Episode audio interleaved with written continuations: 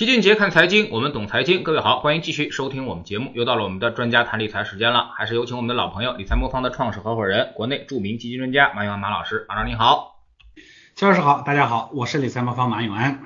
嗯，最近呢特别火的一个话题就是共同富裕啊，还有这个三次分配啊。按说呢，一个社会的结构应该是橄榄型的结构，大多数人呢都应该是中产阶层啊，两边的富人和穷人不应该是很多啊。但现在呢，其实不光是我们，全世界很多的国家都是一样啊。那么贫富分化开始逐渐的拉大啊。马老师觉得，那么三次分配能够减小这种贫富差距吗？这个人类啊，他就是这样，这嗯平安一段时间，和平一段时间呢，这个聚敛就会增多啊，这个。啊，贫富分化就会拉大，这也是非常正常的一个现象。这也不是说这个阶段，呃，也不是说这个咱们这一个国家啊，各个国家都会有这样的情况。那因为生产力提高以后呢，贫富差距变大，这是一个社会必然要经历的过程。那生产力是怎么提高的呢？和平哎安宁的环境里头才会能提高生产力，是吧？呃，过去呢，我们国家呢，它一直秉持的是一个效率优先的这样一个市场体系，嗯，就靠市场来分配资源。那市场这个东西分配资源，说白了就是以利取胜。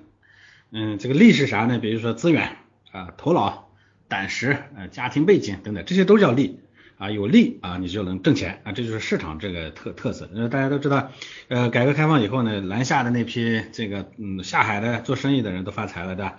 那但是你平心而论，在那个时时代，因为大家脑袋里头都是严禁投机倒把，那个时代能把这个教条给扔掉是吧？迅速行动南下的人，那不是一般人是吧？呃，而且虽然国家那个时候开放了个体户权限，但是能拿到这个经营执照的那个时代是有关系的人才能拿到的。所以啊，凡是在市场中获胜的，要么是强者，要么是有资源能够借力而行的。低收入人群呢，又没有能力，又没有资源和强者去拼，那你这个肯定呢就就落后。那后来呢，这个又赶上房地产市场飞速增长，是吧？那一批强者呢，人家早期资本积累已经完成了，又借助这样的一个房地产这样一个财富的放大器，是吧？呃，一起房价一起飞，贫富差距呢就更大了。所以只能说啊，贫富差距本身呢就是经济增长背后呢不得不承担的一个代价。呃，但是现在呢，既然国家把这个共同富裕提到台前了，后续一定会有很多措施去解决这个贫富差距的问题。因为我们已经大家都知道，这个贫富差距如果拉得过大，它是不对的，是吧？呃，我看到很多公众号底下的这个评论的情绪都很激动啊，哎，大家都盼望着打土豪分田地，这个肯定是想错了，不是这样的，是吧？共同富裕不是要劫富济贫啊，房产税和遗产税也不是国家要收割富人，而是要缓解中产阶级的压力。富人有的是逃税避税的方法，所以这部分人呢，呃，他接近低收入人群的压力一直是转移到中产阶级身上的，是吧？这个不光是中国，其实各个国家都这样，中产阶级承担着最大的税负，是吧？有钱人反而啊是逃避了这样的一个责任，是吧？所以我们的这个中产呢一直被挤压，那想要实现共同富裕，光靠富人自己觉得去救济穷人肯定是不够的。呃，所以最重要的，他要把中间做大，把那头的要拿下来，把中间底下的这一层呢，要把它把它提上去，是吧？这是一个呃根本的问题。当然，很多人呢说这个要怎么实现共同富裕，大家都提到这个劫富济贫，说用税收手段等等等等。我觉得一直跟大家讲，这些手段呢都不能解决根本，因为税收这个东西，有钱人总归有办法去规避。有一个很要好的方式就是。你不是把那些钱多的人的钱呢挪到那个没钱的人手里头，你要让没钱少的人想办法挣到更多的钱，这样的话呢才是关键性的问题。那怎么挣呢？以前呢我们工资收入呢当然会进一步的去平衡。此外呢其实还有一个，那真正有钱的人谁是靠工工资挣钱的，对不对？他们更多的是靠资本市场，靠这个呃靠就无论是做生意也好还是什么也好，他其实是靠钱在生钱，对不对？那靠钱生钱这件事情，中产阶级也要跟上去。所以，而且我这这些年一直在提一个观点，我说只有资本市场发达起来，人们才能真正的实现共同富裕啊。但是这个呃，你你让自己的财富增值呢跟上社会平均增长的脚步，这样的话你才能实现呃实现共同富裕啊。所以这其实也是我一直说资本市场一定会大发展的一个原因啊啊。嗯，但是刚才您所说的这个资本市场大发展啊，那么其实呃贫富分化的一个主要来源，其实就是因为资本市场大发展而得来的啊。那么因为有钱人的钱更多都在资产里，而这个穷人的钱呢，基本上没怎么在资产中获得增值啊，甚至还在这个股市里面亏了不少啊。您怎么看这种矛盾？我觉得这是两层啊。首先我们要讲说，呃，这个呃以前呢，因为我们的旧金融体系呢，它是以银行为主的。银行这个东西啊，好多人觉得它是公平的，它其实是不公平的，因为银行天然的，它是从，呃，这个就它它对放钱进去的人呢给的那个肯定是低的，借钱走的人，那些人呢，从社会上从这个里头呢拿到的肯定是多的。啊，所以呢，银行呢，它是旧金融体系下的一个工具，但这个工具呢，恰恰是放大了人的这个呃人的这个叫什么呢？这个贫富分化。啊，你大家想一想，你身边的有钱人啊，那些富豪，哪个不是靠在银行贷款借钱，这这这这个这个变有钱的？就是说，你说咱们同样是勤勤苦苦工作的，有人呢这个有钱了，有人没钱了。这些年最大的一个就是买买没买房子，普通人大概这个买没买房子，基本上就会把人呢打成两个阶层。那买房子的人是借钱买房子，你不买房子的人呢，你把钱存到银行去了，那就相当于人家拿你的钱在借钱了嘛，是吧？所以呢，银行为主的这种金融体系啊，它天然的就是放大不平衡的一个工具。有资源的人拿着从银行借来的钱，把生意做大做强，把社会总体财富推高到每年百分之九到十的增长。而这个百分之九到十的增长里头，他给你分的，你放钱进去的这些人给你分的最高不会超过百分之四。啊，百分之二到百分之三的样子，那多出来的那七个点八个点去哪儿了呢？那就被人家借钱的人拿走了嘛，对不对？啊，所以这这中间呢，其实所以我说银行呢是贫富差距的放大器，它本质上是在劫贫济富。嗯，这个大家不信的话，你可以去看一下我们隔壁的韩国，我看过一个数据说，韩国的中小企业融资啊，百分之九十九点一呢是依赖银行贷款，股权融资占比只有千分之七，债权融资占比只有千分之一。三星呢，最近大跌之后的总市值大概是四千亿美元，占了韩国综合股价指数总市值的百分之二十。和其他的发达资本市场相比呢，韩国股市看起来好像只对财阀开放，这也造成了韩国如今的年轻人买房买不起，租房也要靠靠贷款来全租，啊，生活成本和压力都很大，贫富差距呢格外的这个悬殊。所以啊，越是全民依赖啊这个存款。借款的这种方式呢，来做那个资金资金的这个融融通的，这个高利贷产业也会格外的发达啊，所以韩国经常出现明星无力偿还高利贷而自杀的新闻，是吧？呃，韩国富豪榜排第二的大佬也是靠借高利贷起家的，所以这就是它的这个这种传统金融体系的问题。所以我一直讲说，呃，发达的资本市场就是以股权、以债券为主的这样的资本市场，它才是公平的。那很多人说你胡说八道，银行好歹还给我点儿。到股市里头赔的一文一一一文不是，这个里头呢，我觉得你混淆了一个基本的逻辑，就银行顶到天了，它也是不公平的，就是你就算是雨露普是给你了两个点三个点，但它顶多天也就四个点，但是经济增长呢是九到十个点，那意味着说人家借钱的人永远从这里头拿到了更多的，但是你说那个股市呢，股市呢它虽然确实是少数人挣到了钱，那是分配问题，但它的基础呢比银行要公平，比如比如说我给大家看一组数据啊。中国的资本市场成立最早的上证指数啊，咱们拿它来举例子，过去三十年的平均年化收益率是百分之十二，这个是能追平甚至能超过我们的 GDP 增增速的，是吧？所以呢。从基底子上说，你投资股市，它最终呢能从经济增长里头分到的根，比投资那个银放在银行，它分到的根肯定是多。那至至于说你没有在里头拿到，那是这个资本市场本身出现了问题，它的里头的分配不公平导致的，是整个资本市场给这些所有的参与人提供了一个等于或者高于经济增速的一个东西，但是因为里头的分配不公平，导致呢有少部分人拿到了，大部分人没拿到。啊，就是我一直讲说，资本市场呢就相当于一个草原，是吧？以前呢，我们把普通的散户和那些很专业的机构都扔在里头，就相当于把一群羊和几只狼呢一块放到草原上。那最终呢，草是给你了，但是呢，你狼吃到了大部分，羊吃没没吃着，对不对？因为狼和羊差别太大嘛，对不对？呃，这不光你要把你的草抢走了，他还可能还要吃几只羊，对不对？所以散户呢不能凭着一腔孤勇去股市试水，但是这不代表说股市不好。说实话，均贫富的唯一的资本市场就是股市，不是不是银行啊。如果这仅凭着银行啊，人咱们还在拼命的发展银行，最终顶了天了，他就跟现在的韩国这样，就是你你就没钱的人反而被盘剥的更厉害啊，这就是它天然的一个特性啊。那您认为美国的资本市场强大吗？啊，那么即便美国这种资本市场，好像现在最近美国也在出现贫富分化的情况吧？那么美国的呃普通的老百姓啊，也把钱放在了这个股市里边啊，他们为什么没有变富呢？美国的社会呢，它其实是另一个层面上的问题。咱们通过资本市场呢，是实现收入增长的一个方式。还有一个方式呢，当然就是工作，对不对？工作是你实现财富的，就你资本市场呢是有本金你才能进，没本金的话，那你你你你进进去也没有用。美国的问题呢，出在严重的出在第一一次分配上。中国的一次分配呢，虽然也不是很公平，但是总体上比美国要公平得多。为啥呢？因为大家的一次分配里头，美国更多的是靠。啊，就是说一次分配呢靠体力、靠劳动，对吧？呃，靠头脑、靠资金啊，靠那个资源啊，比如什么权利啦、什么背景啦等等，靠这些都叫一次分配，这叫个以利来来来来获利。那如果呢，我们靠大家都有的那个能力啊，比如说体力吧。啊，你体力壮的跟体力差的可能差不了太多，对不对？你有两膀子力气，我有一膀子力气，对不对？那你的收入也就比我的高一倍。这种情况下呢，分配呢相对还是公平的。那中国呢是以实体经济为主的一个一次分配模式，对吧？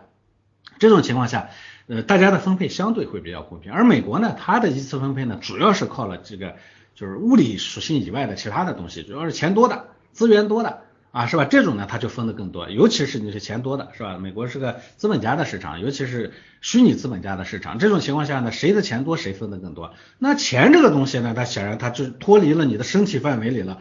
那那你别人是几你的几千万倍、几几百万倍，那完全有可能，对不对？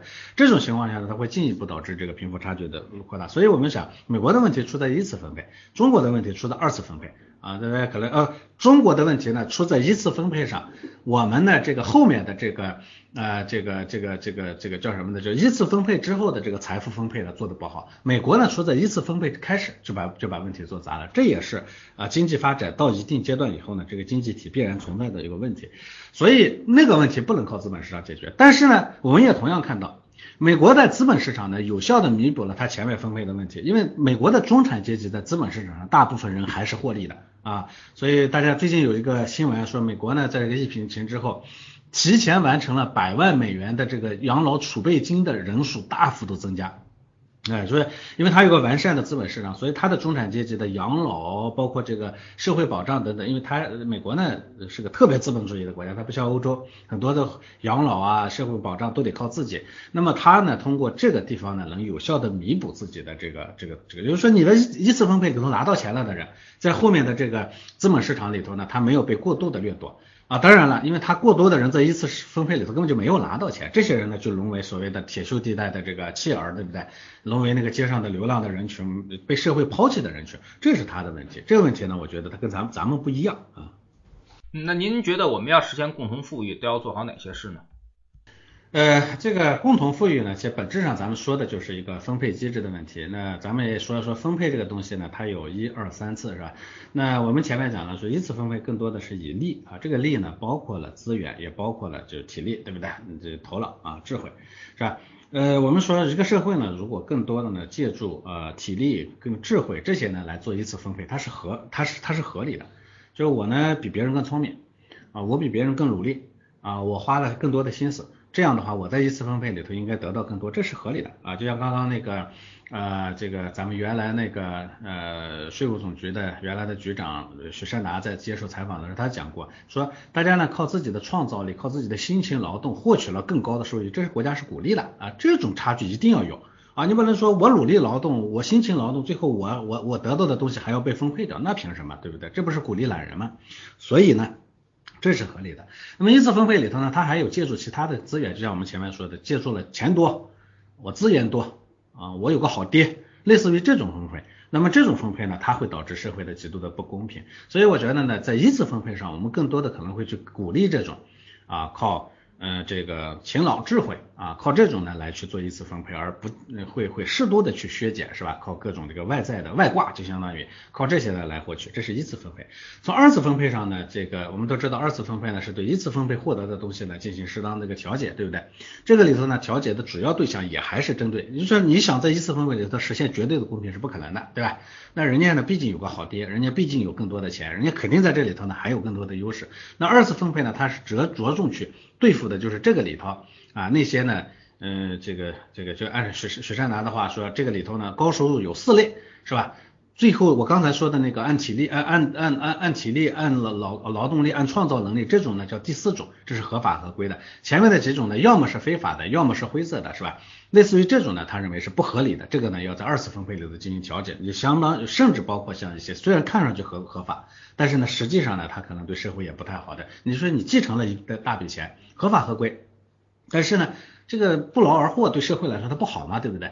所以类似于这种的二次分配里，他们会用税收去进行调节。你比如说我们一直都提的这个啊财产税啊，比如说房地产税。然后呢，这个还有什么呢？遗产税啊，类似于这种，这种呢，他一定会去做。但是大家要理解，二次分配做过头了，社会呢的效率就会下降。因为一次分配里头呢，大家是靠能力啊获获利。那二次分配如果彻底把这个能力分配的东西全都在打平了、重分了，那我干嘛要努力工作？我干嘛要积极的去去去去去去拼拼搏，对不对？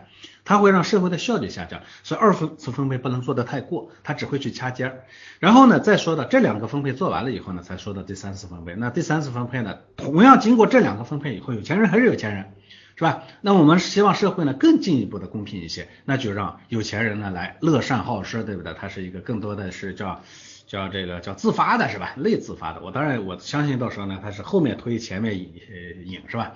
这样的话呢，最终呢，让这个社会的三三次分配完了，效率也在，公平也适当的兼顾了，而且呢底子呢也兜住了。这是我猜测未来呢这个三次分配上呢可能会采取的措施。当然。呃，措施有轻重，我看最近呢，各种自媒体呢都在不停的这个啊这个争论啊，好像这个一呃这个所谓的共同富裕基基本上就是劫富济贫，这个我觉得是不对。我们呢其实从政策的基调上很清晰的能看到，我们仍然是效率优先的啊，因为我们毕竟是个群国啊，这个徐善达他自己也讲了啊。嗯刚才您说了这个股市啊，那么可以帮助很多的人实现这个共同富裕的目标啊，做大做强资本市场啊。那么这个，但是呢，股市又是普通人很难赚钱的地方啊。那么我们如何去这个武装自己啊？那么您作为这个有多年财富管理经验的专家啊，有什么建议？呃，是的，其实我前面说的那个观点，一定跟大家的这个常识感觉好像是相悖的。以前大家觉得银行相对是公平的，反正给给一定给利息，赚多赚少是一方面，对吧？股市呢，那简直就是个赌场，是吧？进去的人呢，大部分人都赚不到钱，是吧？但是我也讲了，银行呢是天然的基础，它就不公平啊，它天然的就是劫贫济富的工具，这是由它的性质决定的。股市呢是它结果是确实少数人挣钱了，大部分人不挣钱，但是人家股市给大家提供的总体的这个。底子啊是公平的，因为它啊的股市的内在收益率大概跟咱们 GDP 的增速是差不多的，就相当于咱们财富的总体增长速度是差不多的。哎，这里头呢，散户没有拿到，我们讲是说是因为它是一只羊是吧？面对着一群狼，他自己没有这个条件。实际上确实也是啊，普通散户炒股的盈利概率大概只有百分之五，哎，但是如果投资的品种选择基金的话，这个盈利概率可能就到百分之三十了，是吧？呃，并且呢，呃，它还能拿到比股市更高的一个回报。去年偏股型基金的平均回报是百分之四十六点二五，是吧？而 A 股的年利回报只有百分之二十二点三。当你把股票换成基金的时候，你就相当于前面，你前面是相当于一个呃赤身裸体的羊，是吧？你这个换成基金的时候，你就给自己穿了个棉背心啊，起码有一点保障。当然了，棉背心仍然挡不住狼，是吧？所以光买基金呢，仍然不能解决问题，因为只有百分之三十的人盈利了。比炒股的盈利概率高了，但是仍然只有三十。那百分之七十的人呢？虽然穿了个棉棉棉马甲，但最终还是会被狼给吃掉，是吧？为啥呢？就是基金它波动还是挺大的，偏股型基金呢，动不动就百分之三十、四十的这个回撤，是吧？所以一般人撑不住啊。这种撑不住的时候，就是人家趁你的叫趁你病要你命，你这个啊恐慌贪婪的时候，就是人家来收割你的时候，是吧？所以呢。这个时候呢，我们我们我们就通过买不同的基金是吧，也就是做一个基金组合来进一步分散风险。那就像我们理财魔方的基金组合，我配股票、配债券、配黄金，对对吧？各种东西都配上了，呃，这个即算是风险等级最高的我的组合，最大回撤也是百分之十五。这样当一个资产下跌的时候，我们还有别的资产为我们赚钱，这样的话就把盈利概率提升到更高的水平，相当于你给自己穿了个牛皮甲，对不对？你前面赤身裸体，到后面又穿了个棉马甲，你现在有个牛皮甲了，对不对？这时候呢，你面对狼群的时候呢，你可能不至于受致命伤，是吧？所以买一个基金组合，那就相当于说你在这个竞争里头更胜了一番。但这还不够，虽然买了基金组合，但是提升盈利概率的不能只靠买的对，还得少犯错，因为我们人是不理性的，这个大家要理解，是吧？所以我们在交易中经常犯错，我也讲了。你看那个狼群在围剿羊的时候，它不是上下上来就就就，比如说它追一个追一个牛群的时候吧，它不会说上来就就就就就进攻，它就不停的骚扰你、疲惫你，让你等到你那个惊慌失措的那一瞬间，它就它就出手，对不对？其实这个股市就是一样的，当你惊慌失措的就是就时候，就是那些狼呢来扑上来撕咬你的时候，所以贪婪想往进去冲的时候。恐惧想往外面跑的时候，那时候就是那些狼最好的机会，人家就通过这个方式来来啃你的，是吧？所以呢，我们要把人的贪婪和恐惧把它控制住，让我们永远不怕，是吧？永远不难受。这两种情绪呢，都出于人性，是吧？靠自律很难克服，所以我们还要借助工具，哎，就是叫投顾。投顾是干啥的？投顾本质上除了前面给你一个正确的方案以外，主要是陪伴你度过这个过程的。当你恐惧的时候，当你贪婪的时候，他来陪伴你。那么如果，哎，这个这个事情呢，把你做完了，是吧？做完了以后，哎，把你的恐惧给抚平了，是吧？然后呢，再通过这个学习理财知识，学习这个理财的正确的方式、正确的姿势，来把你的贪婪给压制住了，是吧？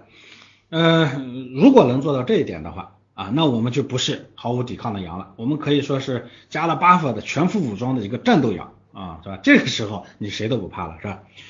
呃，说实话，我也一直讲说，我们通过理财市场不能设太高的目标，我一直讲平均收益，平均收益，别人不理解说啥叫平均收益，我就说平均收益就是社会财富自然增长的这个幅度。啥叫社会财富增长的幅度？就是那个 GDP。财富的这个增长，名义财富的增长就是名义 GDP，就是咱们实际公布那个 GDP 加上通货膨胀。你能干赢这个或者跟上这个，你基本上就是一个没有被别人收割的人啊，这是非常简单的，是吧？那实际上我们这几年是做到了这一点。好好多人说你们理财魔方收益率低，我高了我就变成收割你的工具了啊。他他作为普通人，我们只能挣到这么多。我大概平均。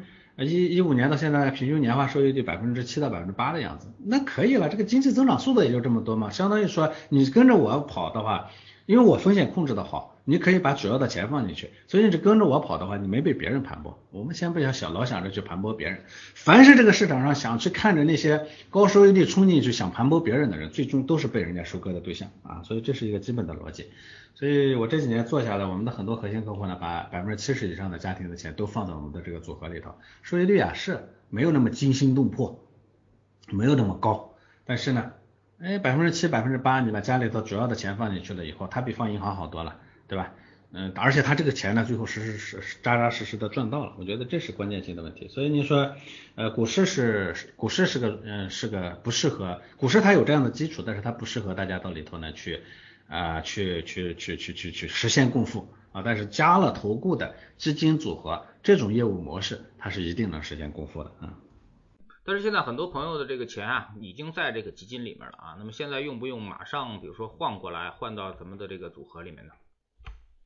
呃，这个呢，我觉得你还是要看这个问题，就是正确的事情宜早不宜晚啊，这是基本的逻辑。很多人说呢，我想找个合适，我们很多客户这样，说我以前呢在别的地方放的基金啊，现在赔着，或者现在赚的还不是不错，那你给我个说法，说我究竟应不应该调调？明天万一万一我调了，我我买买你们的呢，明天我的东西大涨了，那我很后悔。这里头啊，我觉得还是这样一个逻辑，你先要讲什么是对的。对的东西呢，就不要去，不要去，宜早不宜晚，这是第二。第一，第二的话，你说你究竟你你也不知道明天你买那个基金会好还是会坏呀，对不对？你要有那能力，你前面把钱挣了嘛，不是？对吧？所以啊，这里头有基本的概念，市场是不可预测的。既然不可预测，你又知道什么是对的，那就及早进行，是吧？我们那边做的本身是个全天候策略，每一个组合呢，它它的比例都是自动匹配当下市场的这个最优的配置，所以基本上我们是不太。呃，不太在意那个买入时间的，很多人说我买到你们的高点上了，你看看你，你就算买到我们的高点上了，我们回来的速度也非常非常快，是吧？它基本上不用特别择时。